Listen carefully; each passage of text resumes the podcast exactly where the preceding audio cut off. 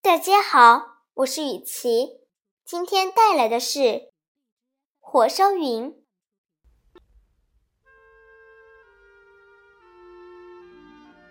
晚饭过后，火烧云上来了，霞光照得小孩子的脸红红的，大白狗变成红的了，红公鸡变成金的了。黑母鸡变成紫檀色的了。喂猪的老头在墙根靠着，笑盈盈的看着他的两头小白猪变成小金猪了。他刚想说：“你们也变了。”旁边走来个乘凉的人，对他说：“您老人家必要高寿，您老是金胡子啦。”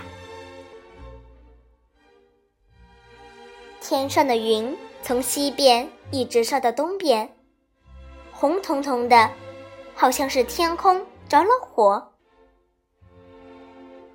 这地方的火烧云变化极多，一会儿红彤彤的，一会儿金灿灿的，一会儿半紫半黄，一会儿半灰半百合色，葡萄灰、梨黄、茄子紫。这些颜色，天空都有，还有些说也说不出来，见也没见过的颜色。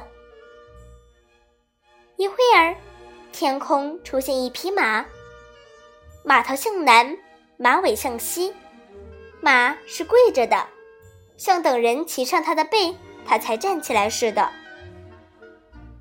过了两三秒钟，那匹马大起来了。腿伸开了，脖子也长了，尾巴可不见了。看的人正在寻找马尾巴，那匹马变模糊了。忽然又来了一条大狗，那条狗十分凶猛，在向前跑，后边似乎还跟着好几条小狗。跑着跑着，小狗不知哪里去了。大狗也不见了。